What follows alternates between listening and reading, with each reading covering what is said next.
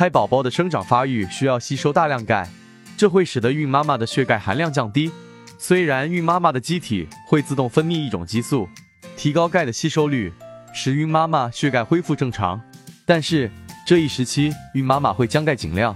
优先补给胎宝宝所以孕妈妈适当吃奶制品还是十分必要的每天奶摄入量三百至五百克即可也不必过多。